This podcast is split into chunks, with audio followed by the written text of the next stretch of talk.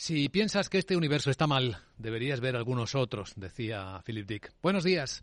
Martes 14 de febrero, en la crónica de la actualidad económica va a haber movimientos poco amorosos porque en la reunión del ECOFIN de los ministros de Economía y Finanzas ya se va a empezar a tratar cómo restablecer las reglas fiscales y de déficit público para los miembros europeos, según confirmó hace apenas unas horas la ministra económica del Gobierno de España, Nadia Calviño tendremos una primera discusión de la revisión de las reglas fiscales. Como saben, España considera urgente que la Comisión Europea, instamos a la Comisión Europea que presente cuanto antes un proyecto legislativo para que podamos avanzar eh, lo máximo posible durante la presidencia sueca. Poco antes, en la reunión del Eurogrupo, los ministros de Economía y Finanzas del Euro ya abordaban también eh, que llega el momento de empezar a retirar esos estímulos para contener los precios de la energía.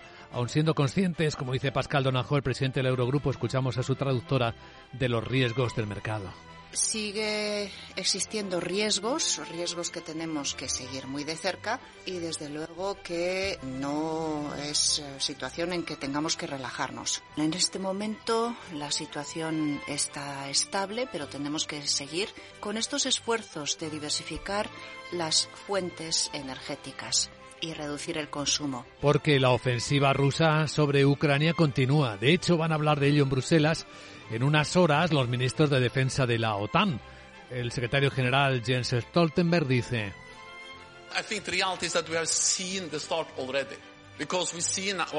La realidad dice es que ya hemos visto el comienzo de la ofensiva rusa. Vemos lo que está haciendo ahora el presidente Putin. Enviar miles y miles de tropas más aceptando un índice de bajas muy elevado.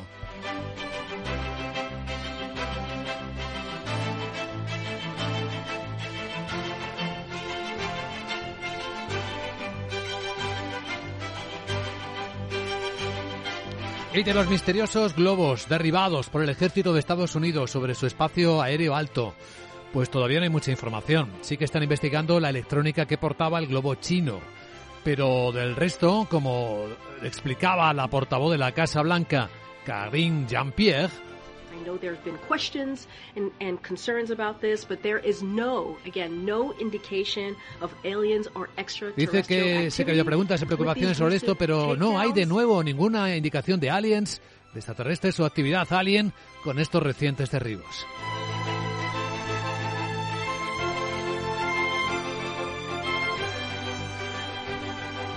A ver si no está en plan en la inflación. Hoy el dato de la inflación en Estados Unidos va a ser la bola de juego en los mercados. Todo el mundo esperando ver qué pasa con la última inflación. Si sale según lo que espera el mercado, lo iremos comentando con nuestros expertos invitados, empezando a las 8 y 10, 7 y 10 en Canarias, con la directora de estrategia de JP Morgan para España, a semanas para España y Portugal, Lucía Gutiérrez Mellado.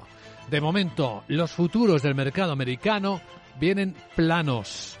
El SP baja dos puntos, es nada, 4.145. Ahí está. Plano también viene el futuro del Eurostox en 4.252 puntos.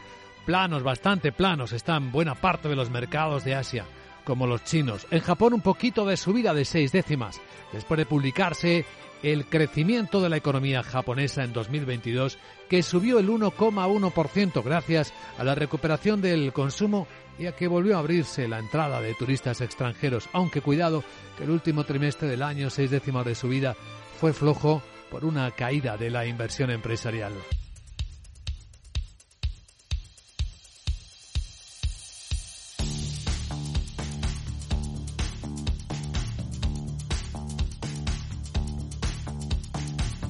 Capital, la Bolsa y la Vida, con Luis Vicente Muñoz. Informe de preapertura de mercados en Capital Radio. Las pantallas de CMC Markets muestran de momento un mercado muy plano esperando catalizadores. Ya saben cuál es el más importante, ¿verdad? Vamos a hablar de él enseguida. De momento, ¿qué vemos? Los CFD sobre los índices europeos están con ligerísimos descensos, en Alemania dos décimas. Si miramos el futuro del Eurostox, está completamente plano en 4.252. Y si miramos el futuro del mercado americano, pues igual de plano, es que no baja ni dos puntos el SP, está en 4.145. es ahí en Estados Unidos, donde está el dato del día. Sandra Torrecillas, buenos días. Buenos días, sí, son dos referencias importantes las que vamos a conocer hoy por la mañana en la zona euro, el dato preliminar del PIB del cuarto trimestre. En este caso se espera una subida del 0,1% intertrimestral y del 1,9% interanual, aunque evidentemente es la referencia que nos llega desde Estados Unidos la que realmente puede mover el mercado y va a mostrar cuán efectivo está siendo el endurecimiento de la política monetaria de la Reserva Federal. Nicolás Fernández, director de análisis del Banco Sabadell. Yo creo que la moderación está clara. Ahora habrá que ver si la subyacente también va tirando para abajo. Yo creo que en Estados Unidos va más rápido que nosotros en ese sentido, pero sí que es un dato bastante importante porque también es verdad que, que la inflación le cuesta bajar, ¿no?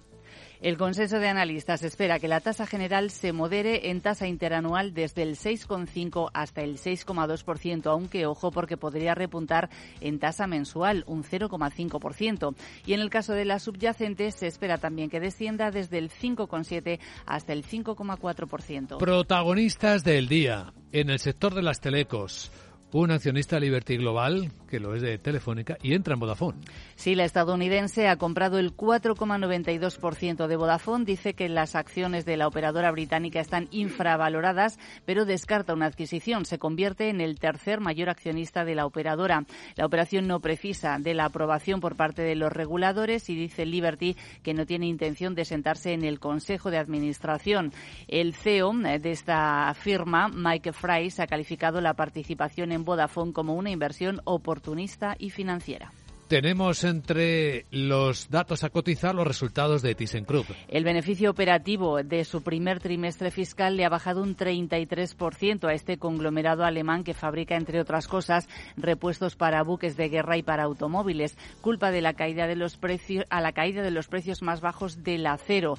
Las ventas se han mantenido estables. Y luego también los del gran operatur operador alemán TUI. Sí, nos acaba de llegar la compañía de vacaciones más grande del mundo. Eleva sus ingresos en el primer trimestre fiscal hasta los 3.800 millones de euros y avanza sólidas cifras de reservas para las temporadas de verano y de invierno. Entre los protagonistas Siemens Energy que quiere crecer en los Estados Unidos. A través de Siemens Gamesa están analizando la posible apertura de su primera fábrica de componentes de eólica marina en aquel país. La filial de Siemens Energy solo activaría este proyecto que se ubicaría en la costa del estado de Nueva York con una inversión de 466 millones si consigue pedidos que lo justifiquen. Sería la cuarta instalación de producción de Siemens Gamesa en Estados Unidos. Recordamos que el mercado de renovables en aquel país eh, está atrayendo a desarrolladores tanto de proyectos como fabricantes de equipos, en parte porque se están viendo impulsados por la ley de reducción de la inflación del gobierno, diseñado para impulsar las tecnologías verdes a nivel local. ¿Alguien más? Carrefour, que presenta resultados al cierre del mercado. Nos acaban de llegar las cifras también de la firma de contratación Randstad, que supera previsiones en el cuarto trimestre, incluso a pesar de que las empresas han comenzado a reducir las contrataciones eh, para combatir la alta inflación.